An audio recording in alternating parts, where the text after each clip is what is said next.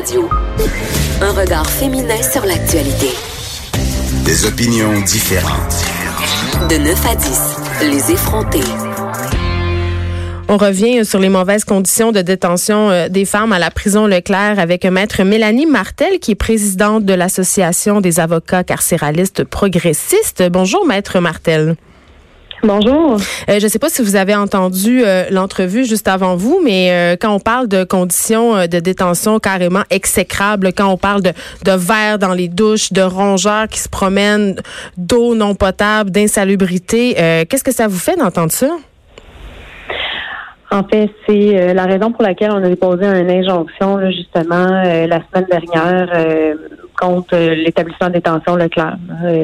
on fait juste appuyer là, ce qui a été dit. Euh, j'ai envie de vous demander, euh, c'est pas très, euh, Vanessa l'a dit tantôt, c'est pas très sexy la cause des détenus. Pourquoi vous avez décidé de devenir avocate car carcéraliste? Parce qu'on voit pas souvent ça. On parle beaucoup des criminalistes, mais carcéraliste, c'est encore pire, entre guillemets. Je connaissais même pas l'existence de ce titre-là, je peux vous dire. je vous dirais que c'est ça, provient de, de, Madame Lucie Lemonde. C'est un cours de droit à l'UQAM que j'avais euh, suivi à mon bac en droit. Euh, ces personnes-là ont des droits comme euh, toutes les autres, puis d'autant plus que ces personnes-là vont devenir nos voisins par la suite en société. Alors, il faut commencer là, dès l'incarcération à leur offrir des programmes, à leur offrir aussi des conditions, là, qui, des bonnes conditions, parce que par la suite, on veut pas qu'ils soient, qu'ils ressortent de détention, qu'ils soient avec un goût amer contre le système, euh, puis qui, euh, qui sortent avec euh, cette idée-là là, en société. Puis par la suite, c'était un frein aussi à leur insertion sociale. Là. On veut que par, par étapes, ils sortent progressivement en société, que ça aille bien, puis qu'ils se réinsèrent là, graduellement. Là. Alors, j'ai décidé de faire ça. Je, le fais depuis cinq ans. J'adore. Je suis passionnée par ce que je fais. Puis euh, moi, cette cause-là, des femmes au Leclerc, euh, je crois que ça n'a aucun sens qui vivent actuellement. Alors c'est pour ça qu'on a décidé là, de, de déposer cette injonction-là, parce que ça fait depuis 2016 là, que ça dure. Parce que vous avez l'impression de faire une vraie différence. Oui, tout à fait. Et vous avez, vous avez fondé votre propre cabinet en droit carcéral, un cabinet qui est 100% féminin.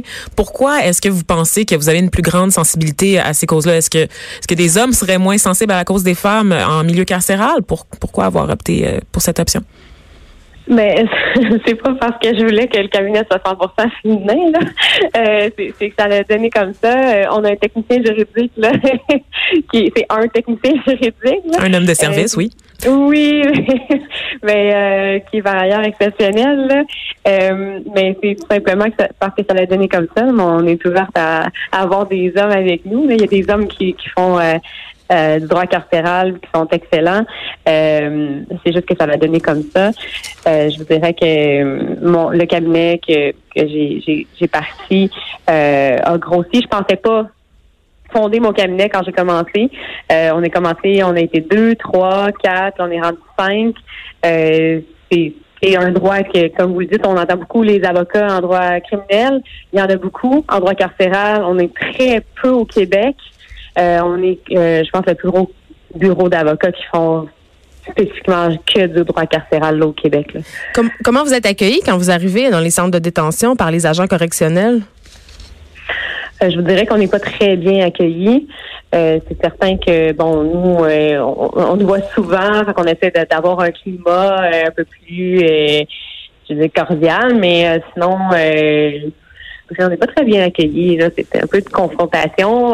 pas, c'est nous qui font, qui faisons les lettres de plainte envers le système correctionnel. c'est nous qui faisons des reproches aussi envers les, les, comportements des agents, que ce soit aussi les, les conditions de détention. Alors, quand ils nous voient arriver, c'est pas nécessairement avec le gros sourire. Ils sont pas contents. Euh, non, c'est ça, mais je veux dire, euh, moi, habituellement, euh, je rentre tout le temps là avec le sourire. Fait que il y a plusieurs agents qui me reconnaissent, euh, que ça va super bien, j'ai des bons contacts avec, avec eux. Là, c'est pas, je veux pas généraliser non plus. Là. Il y a des très bons agents aussi, puis euh, il y en a avec qui ça va bien. J'ai envie de vous demander, Maître Martel, si vous avez des fois, euh, parce que vous vous adressez pas seulement à une clientèle féminine, est-ce que vous avez peur de vos clients parfois? Jamais. Jamais, jamais arrivé. jamais, jamais. c'est quand Ça même m'est jamais arrivé. Euh, je vous dirais que j'ai même des clients euh, à l'unité spéciale de détention là, qui est à l'USD, qui est super maximum, euh, que j'ai que- qui ont déjà été transférés dans d'autres établissements, que j'ai pu avoir euh, des contacts dans un bureau fermé avec eux. Euh, j'ai hum, j'ai jamais eu peur là, pour la sécurité. là. Les clients, euh, c'est rare qu'ils vont attaquer leur propre avocate qui les défendent. Oui, je comprends.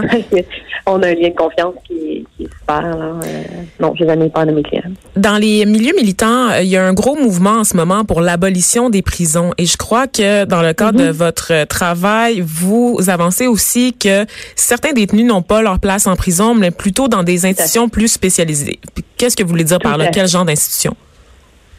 Euh, là, c'est sûr que on- en ce moment, il y a un projet de loi, là, le projet de loi euh, C83. Ils veulent euh, mettre en place là, des unités euh, d'intervention structurée pour les personnes euh, qui ont des besoins élevés en santé mentale, par exemple. Euh, bon, des établissements qui vont plus axer vers ça, parce que là, on sait que des personnes ayant des problèmes de santé mentale se retrouvent en milieu euh, carcéral, qui n'ont pas leur place là du tout. Euh, moi, j'axerais plutôt vers des établissements euh, pas carcérales, mais des établissements qui vont peut-être offrir des des, euh, des services en santé mentale, une équipe multidisciplinaire qui va plus axer sur pas sur la répression, mais vraiment plus sur le, la réhabilitation, sur des programmes que Mais, mais moi, j'aurais tendance à penser, quand je lis euh, dans les journaux, que les détenus en milieu carcéral ont quand même accès à une panoplie de thérapies, euh, de spécialistes qui sont là pour les aider. Euh, mais en, en- en vous écoutant, j'ai l'impression que euh, la réalité, c'est qu'on on n'est pas tant que ça dans un système qui axe sur la réhabilitation puis la réinsertion sociale des personnes incarcérées. Du tout. Non, non, du tout. Euh, surtout au provincial, on n'a pas accès à ces programmes-là. Les détenus n'ont pas accès à ces programmes-là. Là. Euh, au provincial, pour avoir accès à un programme, il faut avoir une longue sentence.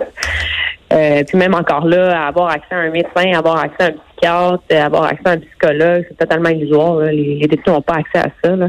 Euh, médecins, c'est, rare qu'ils vont avoir accès à ça. Euh, les personnes ayant des problèmes de santé mentale, euh, ils n'auront pas accès à un psychiatre. On oublie ça. Ça. Ben, c'était fort intéressant. Merci, euh, Maître Mélanie Martel. On rappelle que vous êtes présidente de l'Association des avocats carcéralistes progressistes. Merci beaucoup d'avoir été avec nous. Merci à vous. Bonne journée. Merci. Et moi, quand j'entends ça, là, Je capote. non, mais ça me rappelle un peu. euh, J'avais des amis quand, quand j'étais petite. euh, qui, qui- ben, j'avais des amis. Des mauvaises fréquentations. Oh mon Dieu, la déesse Non. des mouches à feu revient. Oui, ça y est, elle est de retour parmi nous. Mais j'avais euh, quelqu'un que j'avais rencontré euh, notamment qui était au, euh, dans un dans un centre jeunesse, mais un centre jeunesse entre guillemets carcéral, c'est-à-dire c'est comme un- une prison pour jeunes finalement quand tu as commis plusieurs délits. Puis cette personne-là, il s'appelait Joël. On le salue. il y a plusieurs Joël au Québec. D'accord. Je pense que ça va. Il avait connu quand même une enfance assez difficile. Là. On parlait d'un petit gars qui avait fait euh, famille d'accueil en famille d'accueil, qui avait été euh, battu, qui avait été abusé. Tu sais, il l'avait pas eu facile. Il était pas né avec une petite cuillère euh, d'argent dans la bouche comme moi là. Son Et- destin était tracé d'avance d'une certaine ben, façon. un peu, un peu. Puis, tragique. puis moi, je l'avais rencontré pendant qu'il était en fugue. Il s'était sauvé, en fait, de, de son établissement, qui était un établissement de la- dans la région de Québec. Et il me racontait les conditions dans lesquelles il était plongé, des, des travailleurs sociaux, des gardiens qui étaient assez rough, très violents, euh, des mesures de confinement. C'est sûr que là, lui, il était peut-être un peu orienté, il était pas content, mais il avait l'air de passer environ la majorité de son temps dans une petite cellule capitonnée euh, en détention. Puis il avait, il avait pas l'air d'avoir personne qui l'écoutait. Puis tu sais. euh, j'ai fait un reportage où j'ai infiltré un, organisme en fait qui vient en aide aux délinquants, aux délinquants sexuels. Pardon, c'est pas très glamour, tu sais, d'aider les délinquants, d'aider les personnes qui ont commis des crimes, mais en même temps, tu sais, si on croit à la réhabilitation, si on croit au système de justice, est-ce que c'est pas en leur tendant la main qu'on va les enjoindre finalement à reparticiper à cette société qui leur, qui, qui leur tourne le dos finalement tout le temps? Je me demande quel message on envoie aux on- détenus. Je pense que comme humain, on est tous pris dans un dilemme moral, c'est-à-dire qu'on veut tous, c'est l'idéal de la société de croire en la réhabilitation de toutes les personnes, mais ultimement, quand on entend parler d'un pédophile multirécidiviste, quand on entend parler d'un jeune euh, qui fait, qui commet beaucoup de délits, puis tu te dis, mon Dieu, ça Il va en est avançant. irrécupérable. Il est irrécupérable. Il apprend pas. Il est pas là pour aider, envoyez-le au boucher. Il y, en ça a, existe il y a des gens, gens? qui réclament la peine- le retour de la peine de mort. Tu sais, je Ouais, veux dire. mais, ouais, mais ça, on peut en parler longtemps. Ça a été, il y a quand même moult études qui ont prouvé que la peine de mort, non seulement ça réglait rien, Sans ça blague. faisait pas baisser le taux de criminalité. Et en plus, les familles euh, des victimes qui assistaient à la mise à mort ne trouvaient aucun soulagement. Ben oui, c'est pas une justice ce- réparatrice pantoute. Non. là. C'est un mythe là, de croire que c'est œil pour œil, dent pour dent. Mais, mais peut-être qu'il y a quelques individus qui sont irrécupérables, mais moi je pense pas. Moi je pense que la plupart des gens qui se ramassent en prison justement ont euh, ont justement une histoire de vie qui est pas très jojo, puis c'est pas justement en, les conduisant au port de la ville. Tu sais quand tu as servi ta peine Mm. Tu sais, c'est sûr qu'au niveau il y a des crimes qui sont qui sont plus graves entre guillemets pour aux yeux de la population que d'autres. Tu sais quand on parle des crimes qui touchent les enfants. qui, qui touche autrui, carrément. Quand il Ben, est question d'un vol, on, les on enfants, les femmes, tout ça, Ouais. c'est assez mal vu. Euh, Puis euh, on dirait que ces détenus-là ont pas quand même. la- les gens sont moins, ont moins tendance à vouloir qu'ils s'en sortent. Ouais. Euh, on pensait notamment à Carla Omolka quand elle est sortie de prison. Euh, écoute, là, il y a eu une véritable traque pour savoir c'est où qu'elle habitait. Parce qu'on avait l'impression qu'elle avait pas réellement purgé sa peine parce Oui. que l'histoire a prouvé qu'elle avait menti et donc oui. elle avait pas eu la sentence qu'elle aurait dû avoir mais, pour les crimes mais en même temps, Vanessa, derrière ça, il y avait quand même cette idée qu'elle n'était pas réhabilitable puis qu'elle serait jusqu'à la fin de sa vie ce monstre sanguinaire qui a commis des meurtres avec Paul Bernardo, tu sais.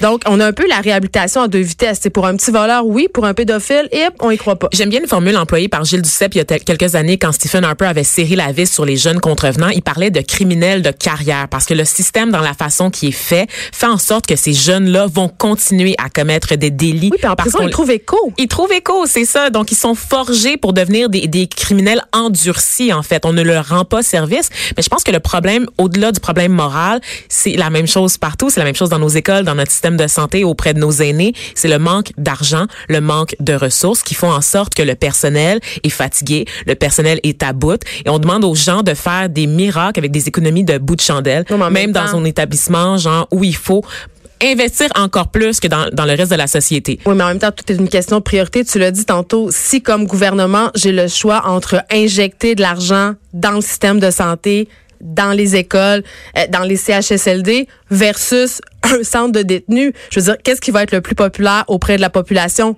Donc, des personnes qui votent? On gagne pas les élections avec des criminels. Ben Ça, non, je pense pas. Tu sais, donc c'est clair que tout ça, euh, c'est politique. Puis tu l'as dit, il y a pas de volonté politique derrière ça.